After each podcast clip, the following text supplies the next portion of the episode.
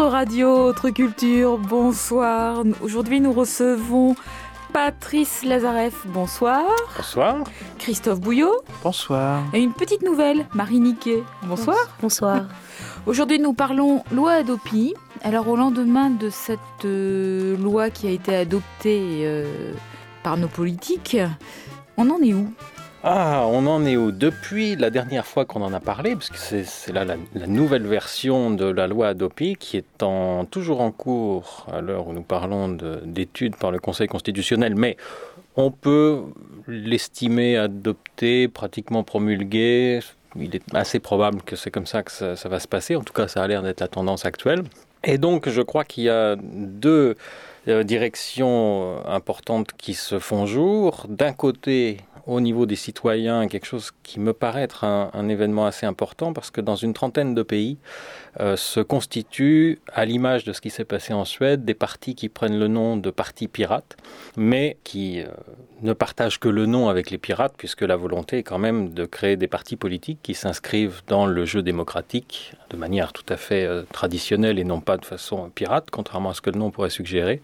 Donc ça, c'est une chose. Et puis l'autre chose importante, c'est une légère modification pas forcément de la stratégie, mais du discours euh, des industries culturelles, et en particulier où là on voit que les producteurs se mettent un petit peu au second plan, je trouve, par rapport aux sociétés de gestion de droits qui, euh, elles, reprennent le, flambeau pour réclamer des choses et commencent déjà, avant même que cette loi ne, soit promulguée, finalement à annoncer son échec et à réfléchir sur euh, des contre-propositions, des propositions alternatives, parce que même si dans le discours elles ne disent pas que ça va être un échec, euh, la façon diplomatique de le présenter, de dire on n'est pas sûr que ce soit très efficace, et dans le cas où ce ne serait pas efficace, ça serait bien d'avoir euh, une autre solution qui est celle sur laquelle travaille, c'est le troisième et dernier point, finalement, le, la commission Zelnik, pour proposer ce qui semble être, tout le monde pousse dans le sens d'un système de taxation des fournisseurs d'accès à Internet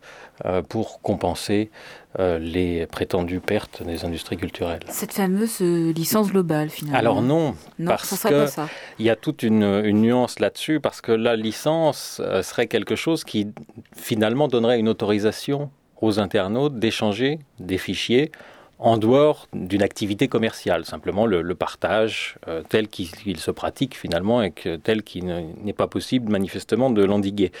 Euh, alors que la taxation des fournisseurs d'accès laisserait la loi répressive, la riposte graduée en vigueur, c'est-à-dire que les internautes continueraient de ne pas avoir le droit d'échanger des fichiers, mais considérant qu'on ne peut pas l'empêcher totalement, on mettrait les fournisseurs d'accès à l'amende en leur demandant de verser une contribution à ce qui est présenté comme étant un manque à gagner pour les industries culturelles du fait de cet échange qui reste interdit mais qu'on n'arrive pas à empêcher.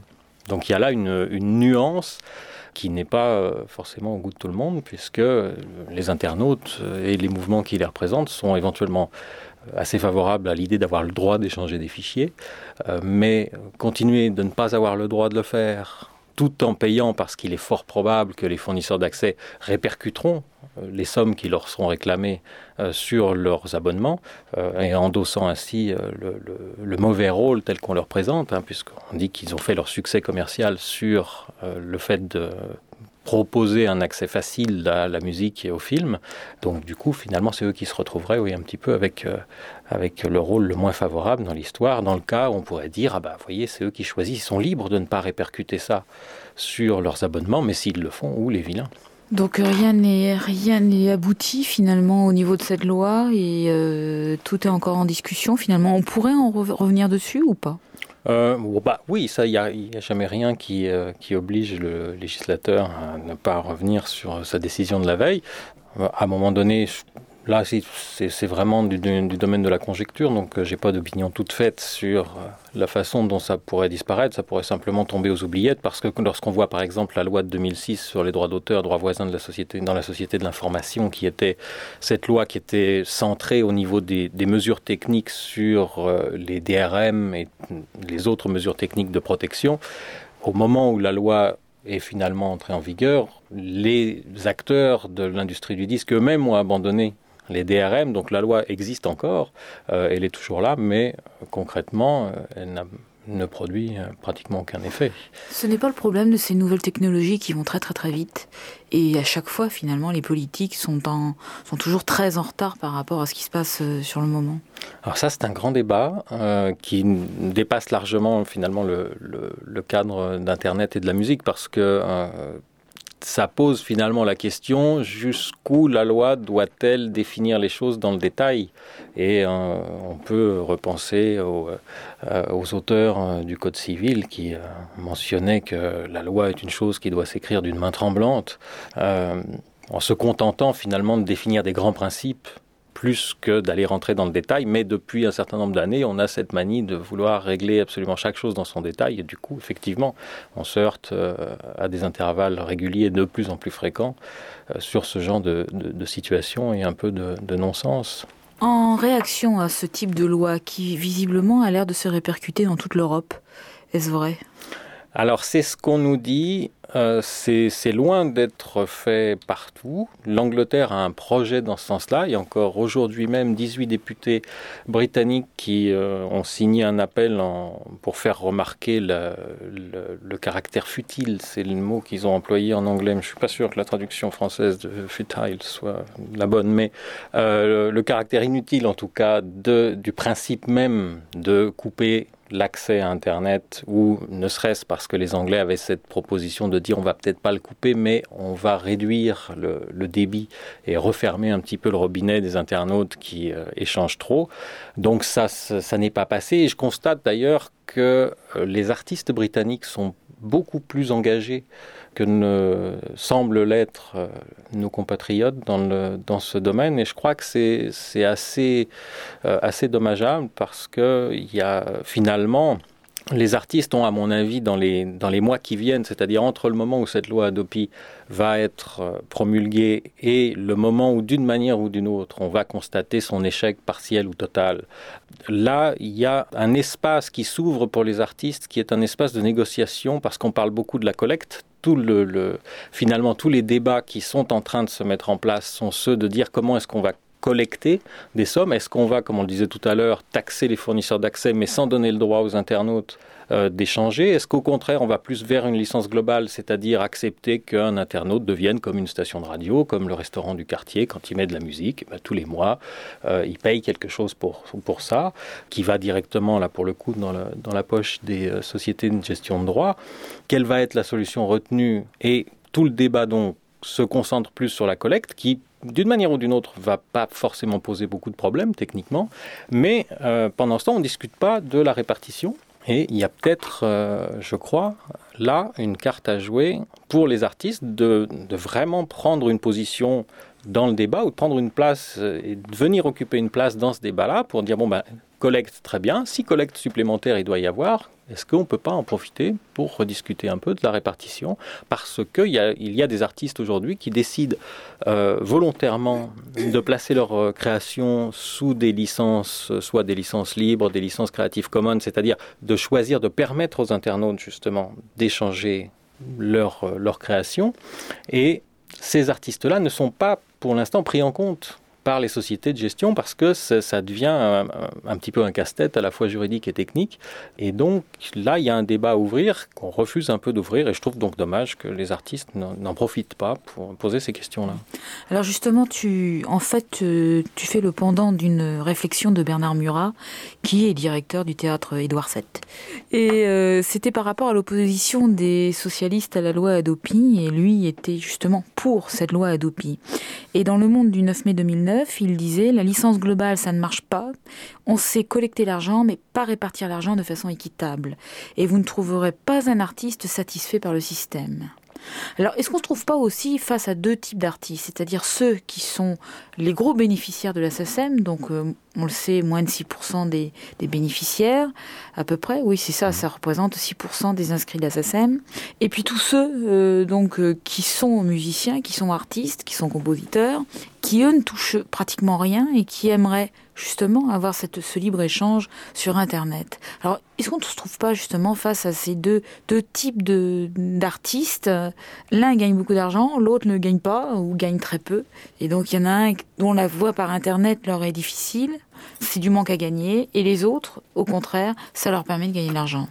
Alors, c'est vrai que sur, le manque à gagner, je crois que déjà dans la situation actuelle, il y aurait des questions éventuellement euh, à se poser, puisque en gros, d'après les chiffres de l'INSEE, l'ensemble de ce que rapporte la culture au sens large, c'est-à-dire pas seulement la musique, le cinéma, vraiment tout l'ensemble de la culture en France représente à peu près 43 milliards d'euros chaque année, euh, sur lesquels reviennent aux artistes et aux créateurs 300 millions d'euros, c'est-à-dire 0,7% de cette somme-là. Donc déjà, sans rien changer et sans parler d'Internet, on, peut se poser des questions.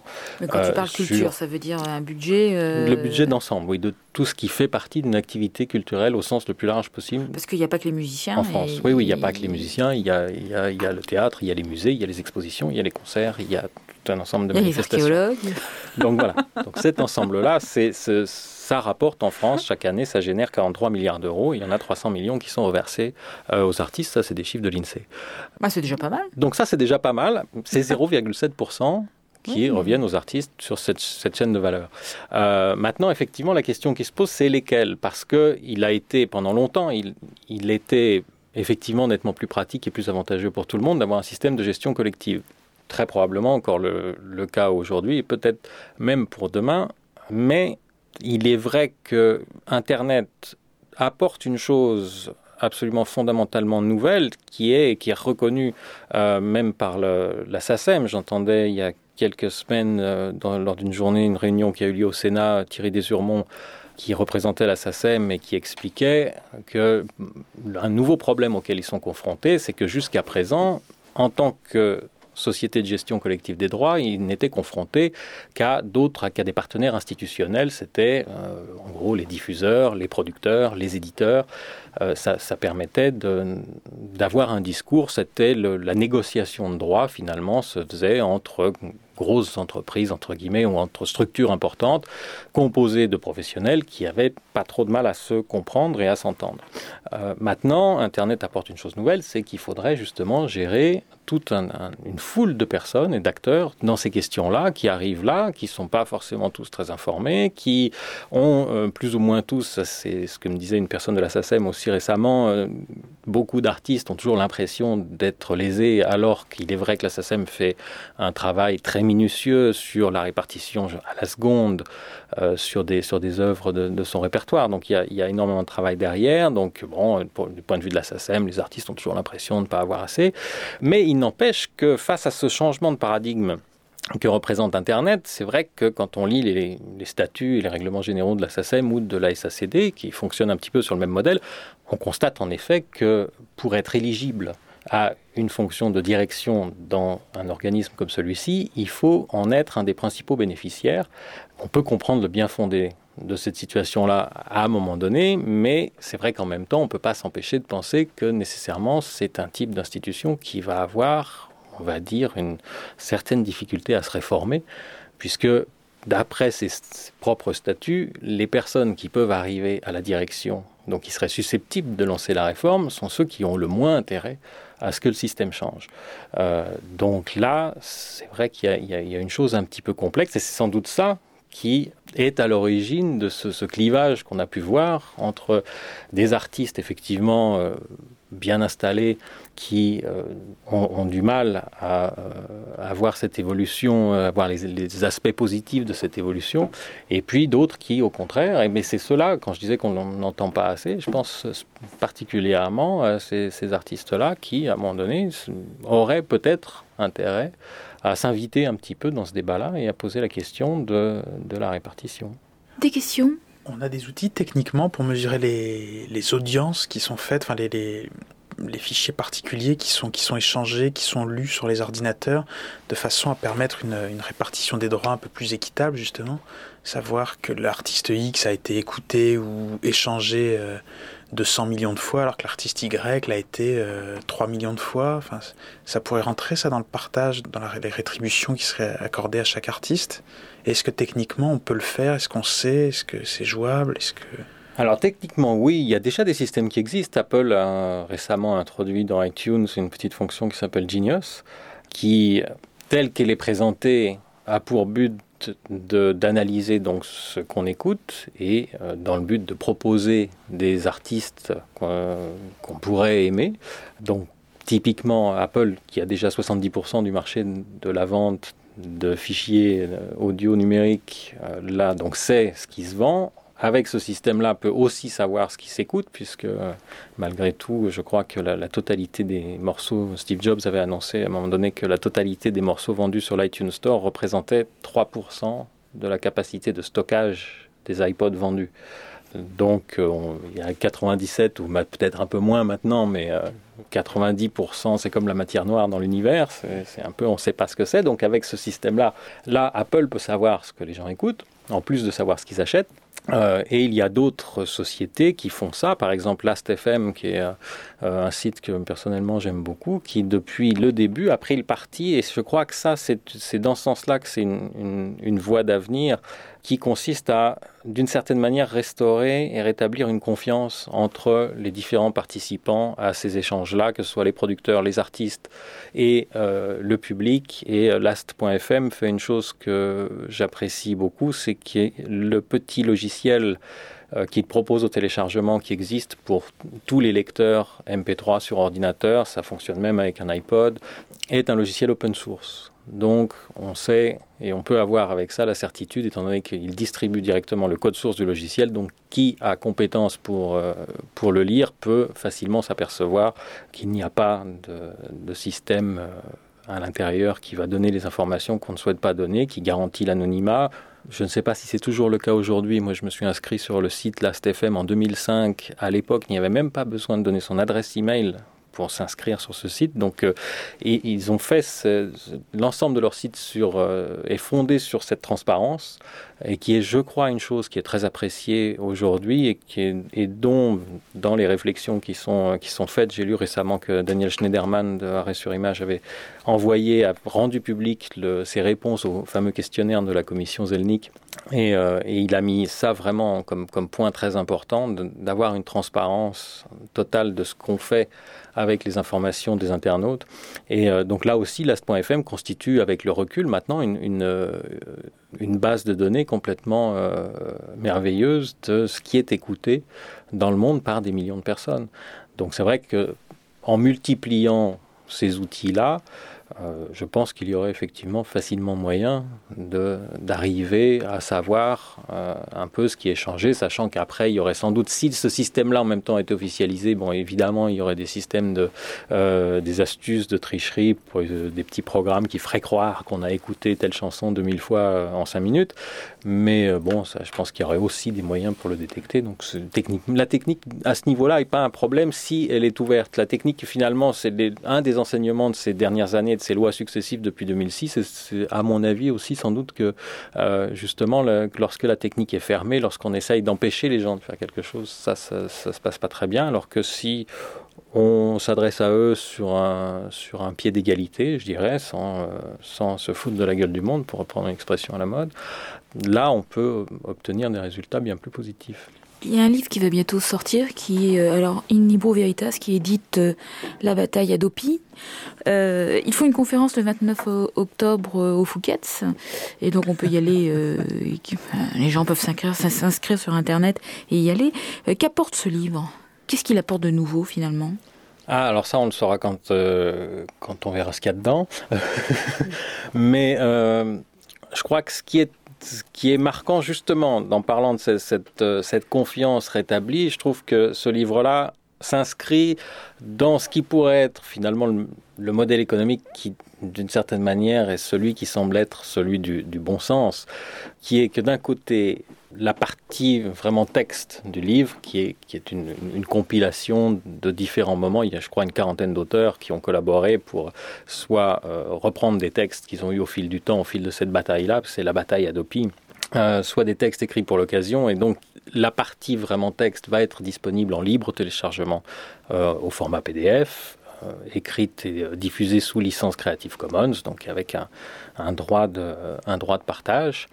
Et puis, il y a trois objets physiques finalement de, de qualité euh, croissante qui vont être proposés à la vente. Le simple livre, je crois, pour un prix de 9 euros. Euh, et ensuite, deux versions avec, euh, avec des, des, des comment on peut appeler ça, du merchandising ou des goodies, euh, avec la version haut de gamme où le livre est imprimé sur du très beau papier dans un format plus grand, euh, avec un t-shirt, avec des marque-pages, avec un, un CD-ROM ou un DVD qui, euh, qui, qui, reprend, qui reprend les textes, qui reprend des présentations. Et je crois que ça, c'est là, on a un, parfait exemple justement d'une diffusion gratuite qui se fait euh, bah, pour les personnes qui sont simplement intéressées, qui n'auraient pas forcément envie d'acheter l'objet, mais qui veulent quand même savoir ce que ça contient parce que c'est un, un moment d'histoire dans le, dans, dans, le début finalement de, de tous les nouveaux problèmes qu'apporte Internet, mais au même titre que la radio, la télévision et le simple principe de l'enregistrement a posé des problèmes quand, quand, c'est arrivé. Comment au départ, quelles ont été les solutions retenues? Finalement, ça, ça, ça fait un, une espèce de photographie d'un instant ou de quelques, quelques années. Et puis après, bah, pour ceux qui ont envie d'avoir plus, d'avoir quelque chose à offrir, parce qu'en même temps, la sortie euh, fin octobre, ça c'est parfait, ça, peut faire un très joli cadeau pour Noël. Euh, donc, il n'y a, bah, y a pas de... Voilà, y a, je crois qu'il n'y a pas de honte non plus à avoir une démarche commerciale qui s'inscrit à côté d'une démarche de diffusion, de, de savoir, d'idées d'idées, d'opinions. Ça, ça me paraît un très bon exemple qui rejoint un petit peu ce que font déjà des artistes musiciens, pour le coup, euh, comme Nine Inch Nails ou euh, Radiohead, avec toujours le bémol qu'eux ont été connus avant. Encore un autre. Euh... Tu as participé à la, à la publication? Non, non, pas du tout. Non, non. Je n'étais pas au courant. Cette chose-là, je l'ai découvert aujourd'hui même.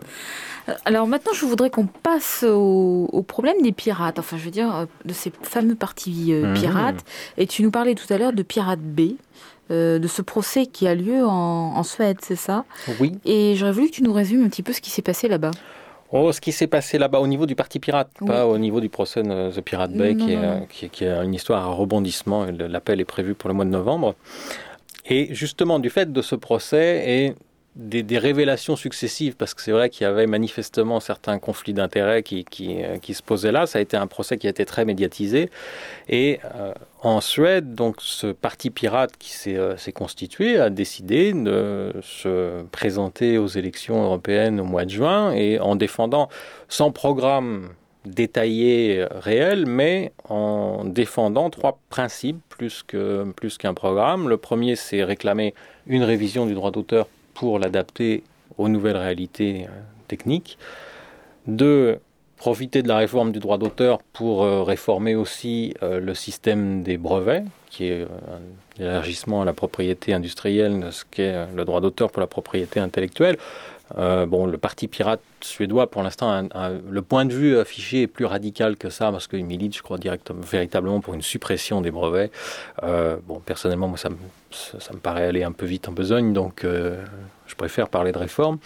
Et un troisième point qui consiste à faire aussi, à exercer une veille sur le respect des libertés individuelles sur Internet, puisqu'on constate quand même à différentes reprises que il, commence à exister ce qui pourrait bien ressembler à une différence, à une, inégalité de droit entre le citoyen physique que nous sommes tous dans notre vie de tous les jours et euh, le citoyen numérique que nous sommes aussi euh, sur Internet. Et on voit que sur Internet, on ne peut pas dire certaines choses alors que jusqu'à preuve du contraire pour l'instant quand euh, on dit euh, ou la menteuse en parlant d'une femme politique euh, en prenant son café le matin en lisant le journal la police ne vient pas encore vous chercher dans le café pour vous emmener tout de suite au poste et vous expliquer que c'est de la diffamation qu'il ne faut pas le faire. Donc c'est ça c'est le, troisième point de, veille de ce parti pirate. Et ce parti pirate suédois a cristallisé finalement beaucoup d'espoir, a réussi à obtenir un score absolument phénoménal de plus de 7% euh, des voix aux élections européennes en Suède, ce qui lui a permis d'envoyer un député au Parlement européen. Je crois même qu'il y aura un deuxième député, puisque maintenant que les Irlandais ont validé le traité de Lisbonne, s'il vient entrer en application, il y a une modification de la composition du Parlement européen qui devrait donner un député supplémentaire au Parti pirate suédois. Et dans la foulée, ont émergé dans une trentaine de pays maintenant, y compris en France, euh, des partis pirates qui se fondent à peu près sur les, euh, sur les mêmes valeurs et qui non seulement chacun une démarche nationale dans leur pays respectif, mais en même temps gardent un contact plus ou moins étroit euh, entre eux. Et on a vu comme ça en France à l'élection législative partielle du mois de septembre dernier dans les Yvelines un candidat du Parti Pirate de France, Maxime Rouquet, 23 ans, ce qui est un âge à la mode aussi en ce moment, qui a réussi à avoir 2% des voix, cette législative partielle, alors qu'il avait, euh, n'y avait pas de budget, pas de tract, pas d'affiche, euh, pratiquement pas de, presse euh, nationale ou de, de télévision nationale. et quand même, c'est 470 voix qui se sont portées sur son nom. Et de manière plus significative encore, on observe le même score de 2%, mais là à l'échelle d'un pays, c'était aux élections législatives en Allemagne il y a quelques semaines. Euh, et là, c'est 2% à l'échelle nationale d'un pays comme l'Allemagne, ça fait pratiquement un million de voix pour le Parti Pirate, 870 000 en fait, à peu près. Donc, euh, donc on voit que, euh, contrairement à ce que disait Mme Albanel à l'époque, c'est pas 5 gus dans un garage, mais qu'on est au-delà euh, d'un problème qui est lié spécifiquement à la musique, qui est lié spécifiquement à la fin du, du règne du compact disque. Et on entre plus véritablement, je crois, et c'est en ça que c'est un événement que je trouve marquant, on entre vraiment dans, dans un problème de société et de savoir quelle société on veut construire finalement pour demain. Est-ce que on essaye d'utiliser Internet pour échanger du savoir, pour échanger de l'information, pour euh, donner l'heure d'une certaine manière, ou est-ce que on reste dans un monde où à chaque fois qu'on veut connaître l'heure, il faut acheter une nouvelle montre? Oui, mais enfin, à chaque fois qu'on veut du pain, on achète un nouveau pain. C'est toujours pareil. Euh. Oui, parce, que ça, c'est le lien, C'est vrai que les artistes arrivent à en être lésés de cette affaire-là. Les artistes, je, parle des écrivains ou, ou autres. Parce que je veux bien l'amour de l'art en disant oui, je suis content que je sois lu ou je suis content euh, d'être entendu, d'être écouté, mais qu'est-ce qui va me permettre demain de manger? Ça, c'est la bonne question à laquelle, pour l'instant, manifestement, personne n'a de réponse. Moi, ce que je, continue à penser, parce que là, c'est finalement la même chose a été dite quand euh, la radio est arrivée, quand l'enregistrement est arrivé. C'est-à-dire qu'au départ, l'enregistrement euh, se met en place, on a des techniques d'enregistrement donc pour capter un son. C'est-à-dire qu'on n'a plus besoin d'aller écouter une pièce en direct ou d'aller euh, écouter un concert en direct, mais on peut le, capturer, l'enregistrer. Mais les particuliers ne peuvent pas faire ça, ce sont des entreprises qui font ça. Euh, et donc, il y a un circuit qui se met en place. Et puis, euh, dans le même temps, dans les années qui ont suivi, il y a la radio, la télévision, qui est là, qui est, l'autre aspect, qui n'est pas l'aspect reproduction justement, mais qui est l'aspect exécution publique d'une œuvre, qui là encore fait entrer tout ce circuit-là dans, une nouvelle époque, et la radio a même ceci de particulier, après ça c'était dans les, années 60, 70, d'avoir d'arriver avec la radio transistor. C'est-à-dire qu'avant la radio c'était un gros objet qu'on avait chez soi. Euh, on ne pouvait pas l'emmener avec soi, donc euh, c'était une, activité à part entière d'écouter la radio. Et puis avec le transistor, on se retrouve avec un petit objet qui fonctionne sur batterie et qu'on peut emmener partout. Mais tout cela reste dans et c'est ce que soulignait finalement le, représentant de la SACEM récemment. C'est tout ça reste dans une logique de, d'entreprise ou d'institution, puisque les diffuseurs sont les radios, sont les télévisions, c'est des, gens qui peuvent échanger. Puis après arrivent finalement les deux les deux grands chocs coup sur coup. Le premier dans les années 70 avec la cassette, qui était d'un seul coup, l'enregistrement peut devenir quelque chose de personnel. Je peux le faire moi, chez moi cette première chose. Derrière l'enregistrement numérique, on se souvient aussi des batailles pour le DAT, à quel point, là encore, qui, où là, techniquement, devenait, euh, devenait plus discutable sur le fait de dire les platines, les cassettes DAT, grand public, ne pourront pas enregistrer à 44,1 kHz, qui est la fréquence du CD, mais seulement à 48. Comme ça, on ne pourra pas faire de transfert numérique, pas faire de clone. C'était pas très pertinent, et puis ça a plus tué le marché des cassettes DAT qu'autre chose. Euh, et là, donc, c'était l'enregistrement fait par des particuliers. Et finalement, aujourd'hui, on arrive à une étape suivante qui est la diffusion faite par des particuliers. Euh, mais dans tous les cas de figure, et c'est là où je veux en venir, ce que nous apprend le passé, c'est qu'à chaque fois, effectivement, ça a été au départ une énorme inquiétude. voir des procès, voir le procès euh, Universal contre Sony 1983 pour le magnétoscope, euh, en disant ben non, le magnétoscope c'est quelque chose qui va tuer l'industrie du film. Euh, bon, il faut l'interdire. Voir le même procès de, c'était pas Universal, mais c'était peut-être bien l'association américaine des industries de l'enregistrement pour le premier baladeur MP3, le Rio Diamond.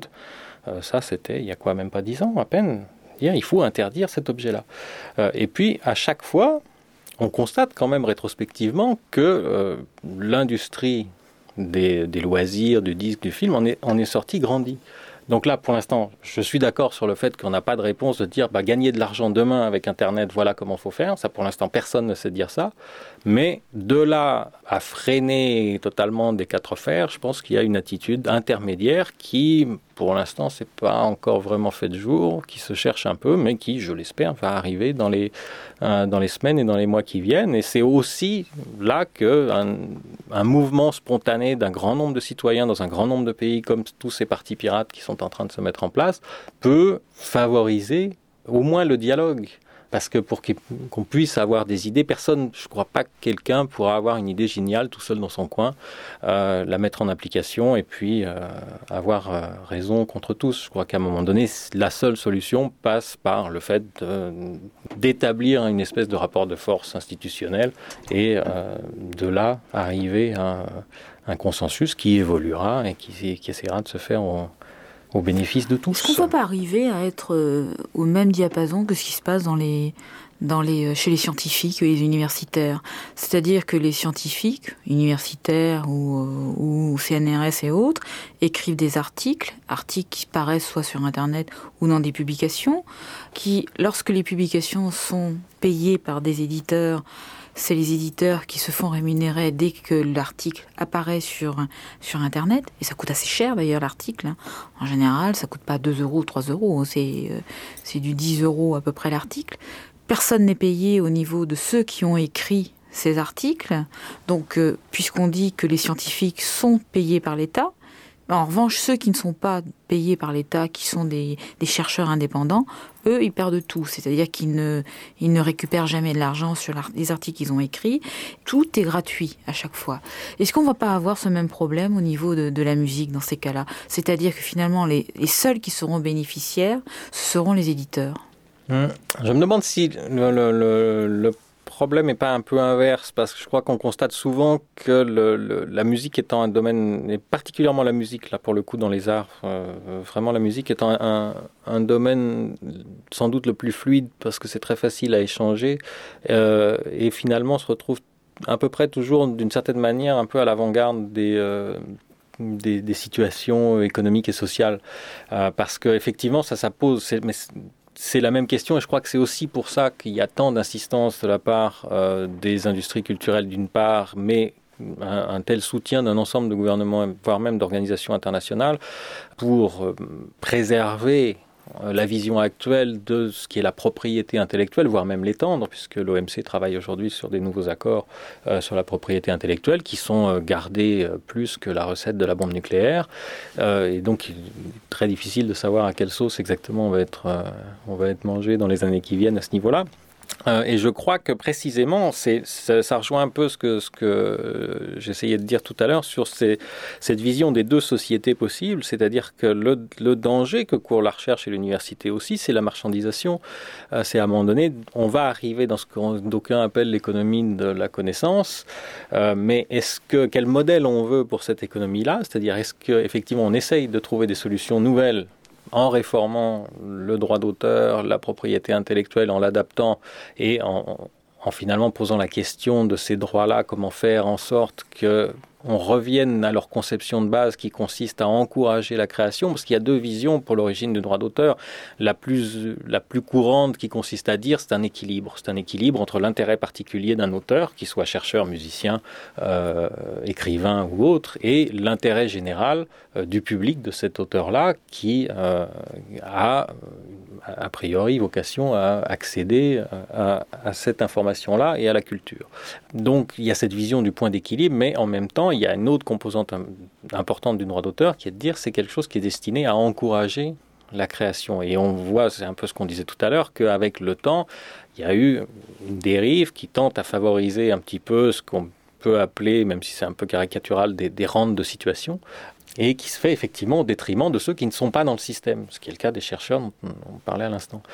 Donc est-ce qu'on essaye de vraiment de réinventer le modèle en faveur, on va dire, de l'intérêt général et de l'incitation à la création Ou est-ce qu'au contraire, on continue dans la voie de la propriété affirmée, c'est-à-dire qu'on considère tous ces échanges comme vraiment faisant partie du monde physique avec une, vraie euh, une notion de propriété encore même étendue, mais auquel cas on va à mon avis, clairement vers un système qui, qui va être extrêmement censitaire, dans, le sens où, ben, effectivement, ceux qui pourront payer 10 euros pour avoir un article auront euh, une bonne note et éventuellement obtiendront leur diplôme. Ceux qui n'auront pas eu accès à cette information seront peut-être moins bien notés. Dans quelles conditions on va éduquer les générations futures? C'est aussi ces questions-là qui sont posées. C'est là où je crois que la, musique a un rôle symbolique, d'une certaine manière, et tout ce débat-là et c'est aussi pour ça peut-être que, ça, touche finalement tellement euh, le, public au sens large. C'est bien sûr l'affection qu'on peut porter à des artistes qui sont connus, mais c'est aussi derrière, je crois que tout le monde a une espèce de sensation qui a un débat beaucoup plus large sur finalement qu'est-ce qu'une idée, qu'est-ce que ça vaut une idée? Est-ce que ça n'a que sa valeur marchande? Euh, ou est-ce qu'il y a quelque chose de plus important que la valeur marchande? Est-ce que les choses qui ont de la valeur, les choses qui ont de la valeur ont-elles un prix finalement? C'est ça la question. Marie, artiste, quelle est ta position, toi, par rapport à cette loi Adopi? Euh, bah, Je pense que, enfin, dans tous les cas, par exemple, moi, je, fais de la musique, donc on est indépendant. Donc, euh, grâce à Internet, d'un côté, ça nous permet de se faire connaître par plein de monde, euh, enfin, un peu partout, même par MySpace, etc. Donc, il y a plein de, sites qui nous permettent de nous faire connaître. Donc, ça, c'est pas mal quand, quand on n'est pas, quand on a un petit groupe. Mais par contre, ce qui se passe aussi, c'est Maintenant, plus, personne n'achète de disques. Donc, euh, si on essaye de vendre des disques, ça, très vite, ça ne va pas marcher. Donc, euh, après, la seule façon, à mon avis, à cette heure-ci, de se faire de l'argent quand on est musicien et qu'on n'est pas vraiment très célèbre, c'est les concerts. Et euh, je pense que c'est là-dessus qu'il faudrait jouer. Faire en sorte que les gens aillent de plus en plus aux concerts. Les artistes, à mon avis, vont faire beaucoup plus de, de tournées pour, parce que c'est le moyen le plus simple pour eux de gagner de l'argent. Enfin, les gens viennent, euh, donc ils payent la place de concert, mais ils peuvent aussi acheter des objets euh, dérivés.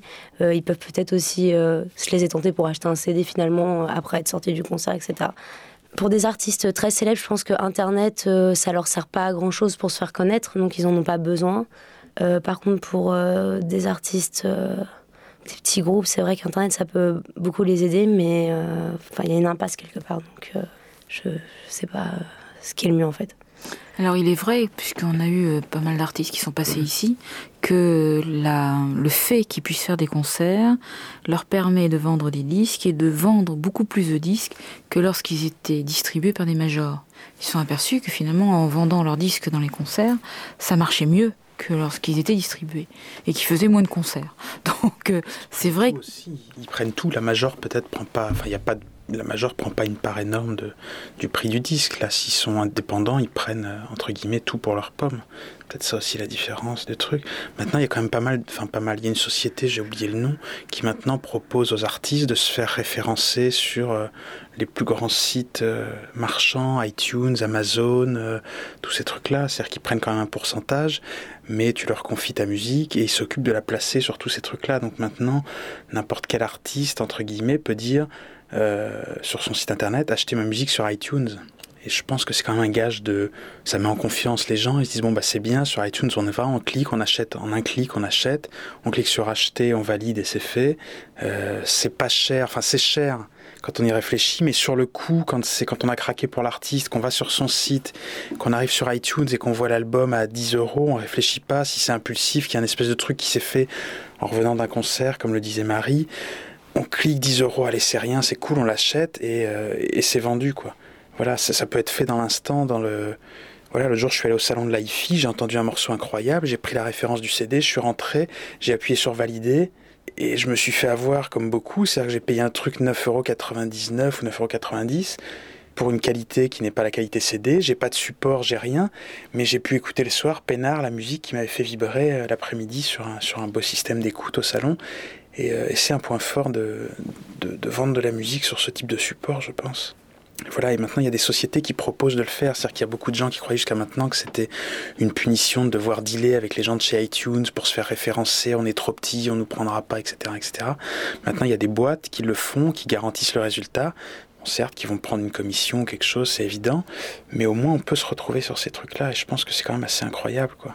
C'est peut-être même une fenêtre ouverte encore plus grande que d'être à la FNAC ou chez Virgin ou chez les autres à l'époque, quoi. Je ne sais pas ce que vous en pensez. Euh. Patrice Il est certain que la facilité est un atout. Dans ce cas-là, effectivement, on rentre, on ouvre le truc, le programme, on clique et, euh, et on, a les choses tout de suite, même avec bon, les, lacunes qui, je l'espère, sont temporaires en termes de, de, qualité audio. Oui, voilà, oui, tout à fait. Mais ça rejoint, ça rejoint ce que, ce que Marie disait sur, le, sur le, les sorties de concerts, par exemple, typiquement. Et moi, j'ai ah travaillé longtemps avec un, avec un, avec un groupe euh, où même c'était les t-shirts qui passaient devant les CD. À la sortie, ils avaient un stand, ils ont fait une grande tournée partout en Europe. Il y avait un stand avec, euh, avec donc les CD à 15 euros je crois, à l'époque. Euh, les euh, t-shirts à. Euh, non, le CD à 12, le t-shirt à 15 et des badges, des trucs à genre 3 euros les, les deux, quelque chose comme ça. Et en fait, il y a beaucoup de gens qui. C'était assez intéressant de, voir le comportement du public parce que. Il y a beaucoup de gens qui venaient en disant bah non non le CD non je l'ai téléchargé c'est bon. Par contre je vais prendre deux t-shirts et, qui en fait dépensaient plus ils avaient déjà payé leur place de concert et finalement ils se retrouvaient à dépenser plus que simplement le, le, CD, mais euh, finalement c'était plus le, le, t-shirt et les badges qui avaient euh, le, plus grand succès, parce qu'à l'époque moi j'étais producteur du groupe, ils m'avaient gentiment proposé euh, de finalement rajouter sur mon contrat les ventes de t-shirts. Et c'était un des premiers contrats 360 de, de l'histoire. Et donc, bon, il y a, ce côté euh, achat impulsif qui, qui, peut, euh, qui peut se faire comme ça. Après, c'est vrai qu'on est dans cette situation en même temps un peu paradoxale qui est que le CD continue de représenter 90% des chiffres d'affaires de la production musicale. Euh, et en même temps, tout le monde sait bien qu'à terme, il est condamné. Donc, on est aussi un petit peu dans cette. S'il y avait eu déjà un épisode comme ça au début des années 80, quand à un moment donné, les gens ont commencé à arrêter d'acheter des vinyles parce qu'ils savaient qu'ils allaient plus tard se mettre à acheter des CD, mais comme c'était un moment où les platines CD étaient encore chères et qu'il y avait peu de CD disponibles qui eux-mêmes en plus étaient chers, on, on, voit bien sur les courbes, il y a eu une crise de la musique qui était considérée comme dramatique et gravissime à l'époque aussi, évidemment, de quelques années où il y a, il y a eu ce passage d'une technologie à une autre. Sauf que là, pour la première fois, on sait très bien maintenant qu'il n'y a, a, rien derrière finalement. Il ne va pas à moins d'un format innovant tout à fait nouveau, mais on a du mal à imaginer. On pense plus que c'est la fibre optique à la limite qui va prendre le relais et qui va permettre d'augmenter la qualité et que le, ce pis-aller qui est le MP3, euh, parce que c'est vraiment, moi j'ai réécouté beaucoup de cassettes ces derniers temps, le MP3 c'est vraiment moins bien qu'une cassette analogique. Donc euh, que le, le, MP3 pourra être remplacé par des, des, formats de, de, meilleure qualité, quitte à avoir un système de prix différent. Je pense que là aussi il y aurait encore, euh, mais, et ce sera mon dernier point finalement par rapport à ça, l'autre gros dilemme qui se pose dans, dans toute cette histoire-là, il est sur le fait que les gens qui aiment vraiment la musique, c'est-à-dire qui vont faire un achat sans aller jusqu'à l'audiophile, mais qui, vont euh, avoir un acte d'achat raisonné en disant voilà, ça c'est un artiste que j'aime bien, je vais soutenir, je vais acheter.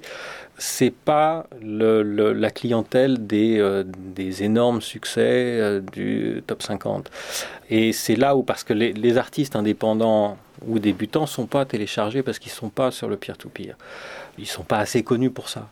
Et puis après, bon, quand ça vient, ça c'est euh, le, problème finalement devient euh, à la fois plus aigu pour l'artiste parce que effectivement ça peut être déplaisant, mais en même temps il est, il est moindre d'une certaine manière.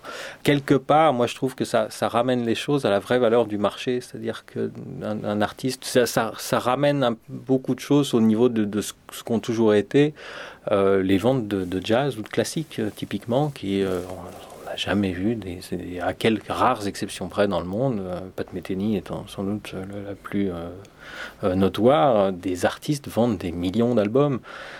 C'est pas tellement le propos. Combien de fois, quand on cherche un disque classique, bah, le disquaire vous dit Ah bah non, ça désolé, c'est épuisé, puis il n'y en a plus chez l'éditeur, ça sera parfait. Il y en a quelque part, on passe plus dans cette économie-là, et où là, Internet et iTunes constituent plus une chance. Et juste un dernier mot en passant, parce que malgré tout, je crois qu'il faut penser aussi aux producteurs indépendants qui, eux, ont, à l'heure actuelle un problème avec justement ces plateformes qui, euh, qui placent les œuvres sur l'ensemble des, des, plateformes euh, qu'on appelle légales, que moi je préfère appeler commerciales, mais ça c'est euh, souvent, ces, ces sociétés-là passent aussi des accords avec des sites de streaming comme Deezer ou Spotify. Et il y a notamment le cas d'un groupement, d'un collectif de, producteurs du sud de la France qui représente 150 labels qui se sont retrouvés avec le contenu du catalogue de ces 150 labels qui s'est retrouvé du jour au lendemain sur Deezer, euh, sans que puisse intervenir dans la négociation euh, aucun moment, puisqu'ils avaient délégué la, la représentation, et euh, du coup se retrouvent très surpris parce qu'il y a une exploitation qui a été faite de cette arrivée massive de titres euh, sur Deezer, ça a été mis en première page, ça a été annoncé, ça a généré énormément d'écoutes, mais euh, je crois que pour 35 000 écoutes générées, euh, les 150 labels ont dû toucher en tout 27 euros, quelque chose comme ça. donc là encore, il y a une échelle de valeur, il y a une, une discussion à avoir sur, sur la répartition dans les deux sens. Hein. Je crois que chacun doit, doit faire aussi un bout du chemin. C'est-à-dire que je crois que 35 000 écoutes sur 10 heures en une journée, c'est une chose qui est très bien, mais euh, ça correspond peut-être à une écoute sur RTL. Euh, c'est euh, même pas. Hein. Donc il faut là encore rétablir les choses. 35 000 écoutes sur 10 heures, c'est pas 35 000 passages sur TF1 à 20 heures. Et en même temps, il faut aussi que, parce qu'il y a, y a, des problèmes du côté des, producteurs, essayer de ne pas dire, ah bah oui, le, le numérique, c'est plus compliqué, il y a plus d'intermédiaires, chaque vente génère moins, donc à l'arrivée, la répartition fait que finalement l'artiste a vraiment très très peu, là pour le coup encore moins que sur, sur la vente physique, alors qu'a priori on se retrouverait avec, euh, avec moins de problèmes de distribution, de fabrication, une chose comme ça. Donc là il y a un équilibre qui pour l'instant est, très opaque et je crois que là encore, c'est euh, il y a vraiment un travail à faire de part et d'autre pour accepter un principe de plus de transparence finalement dans, toutes ces choses-là. Il est vraiment envisagé ce travail? Non, je crois pas. Euh, je crois que ça, là encore, c'est peut-être aussi pour ça qu'il y a finalement, euh, euh, je, je, repense à cette émergence des partis pirates un peu partout, parce que je, je crois que quelque part, il y a une demande citoyenne euh, et peut-être un peu générationnel, c'est-à-dire qu'il y a cette fameuse génération Y qui finalement chaque année, qui sont ceux qui ont grandi avec Internet, ou presque, qui ont, eu Internet depuis tout petit, euh, qui chaque année sont des nouveaux électeurs, euh, nécessairement, euh, qui dans bah, même déjà maintenant, et puis dans deux ans, trois ans, cinq ans, vont remplacer euh, les baby boomers euh, dans un premier temps dans les entreprises, dans d'ici une dizaine ou une quinzaine d'années à la direction des entreprises.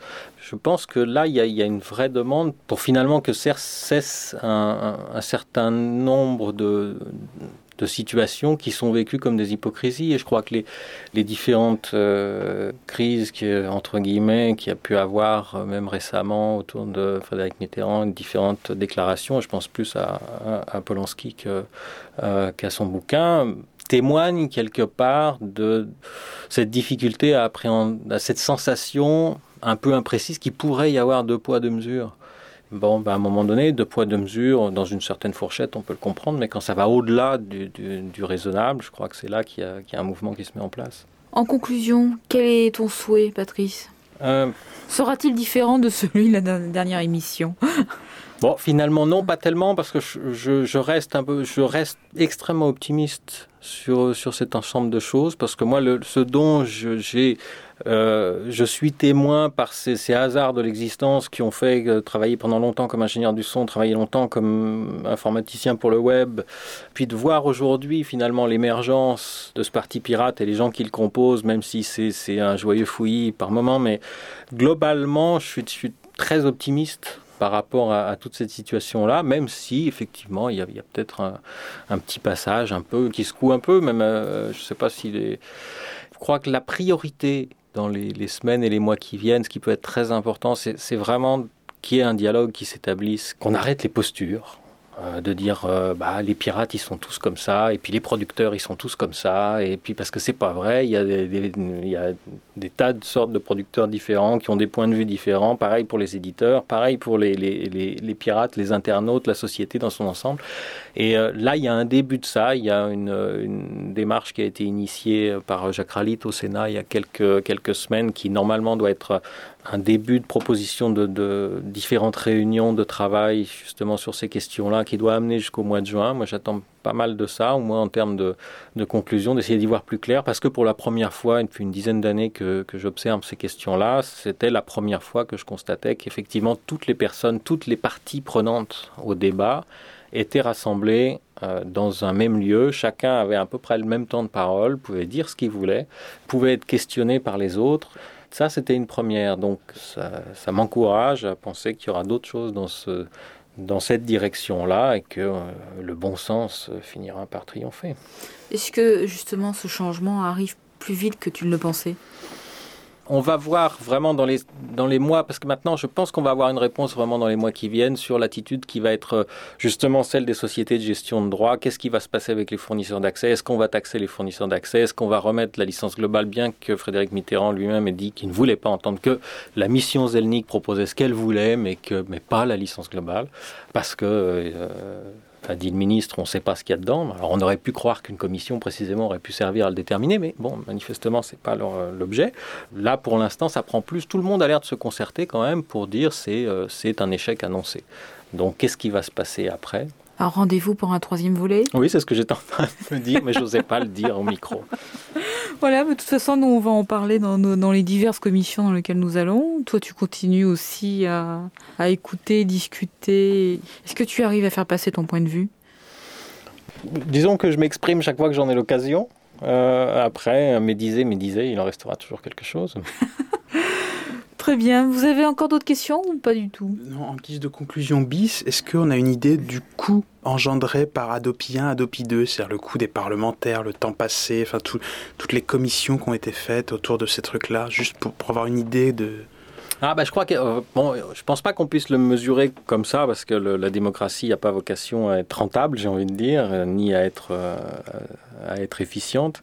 Par contre, mais là j'ai pas les chiffres en tête. Effectivement, le coût des mesures envisagées a été évoqué, resté extrêmement flou parce qu'on ne sait pas bien. Il manque aussi des décrets d'application parce qu'il se pose le, le, fameux problème des zones qui sont pas tout à fait dégroupées, dans lesquelles les fournisseurs d'accès, dans l'état de l'art, ne, ne peuvent pas couper Internet sans couper en même temps le téléphone et la télé. Ça va poser des tas de problèmes. On ne sait pas combien ça va coûter. En Angleterre, les études ont été faites où euh, les parlementaires anglais sont arrivés à la conclusion que euh, les, mesures de la riposte graduée euh, coûteront plus cher que ce que les industries du disque disent perdre chaque année. Euh, mais euh, en gros, voilà, on doit être un peu près dans cette, euh, dans cette mesure-là. Donc finalement, il vaudrait mieux payer les producteurs Alors ça, c'est alors c'est ce que dit, il y a une société allemande qui, qui a décidé d'elle-même de faire peur aux internautes, de faire la riposte graduée elle-même. C'est-à-dire qu'elle prend les adresses IP qu'on peut, qu'on mm -hmm. peut trouver et elle envoie simplement un mail une fois qu'elle retrouve la personne. Alors je ne sais pas comment où se place le processus judiciaire là-dedans, ce serait intéressant de leur poser la question, mais ils retrouvent les gens il leur envoie un mail en disant voilà, envoyez-nous une amende. Enfin, vous avez été surpris en train de télécharger telle et telle chose. Envoyez euh, tel montant euh, à telle adresse. Euh, ça peut donner une idée des escrocs d'ailleurs, ça je pense. Une, on en verra fleurir avec la loi d'OPI quand elle sera promulguée. Et là, manifestement, il y a une proportion de la population suffisante pour payer, alors qu'en fait, dans la pratique, ils peuvent rien faire si les gens payent pas. Donc ils disent, les gens qui payent pas, il se passe rien. Un, oui, c'est un appel au don, mais qui est présenté sous forme d'une amende quand oui. même. Et, euh, et donc ils, essaient, ils essayent de fonder un business model là-dessus, en disant que finalement, pour l'industrie du disque, le piratage pourrait être tout à fait rentable s'il suffit de demander gentiment aux gens de payer quelque chose. Et puis, euh, bah, il y en a plein qui sont d'accord pour le faire. Pourquoi pas? Mais ça relève plus de l'escroquerie que de la décision de justice, à mon avis. Rendez-vous pour un troisième volet dans quelques mois, la suite de ces événements, de cette euh, fameuse loi Adopi. Merci beaucoup Patrice euh, d'être venu pour nous en parler. Une fois encore. Bien, bonsoir à tous. Ici Autre Radio, Autre Culture. Au revoir.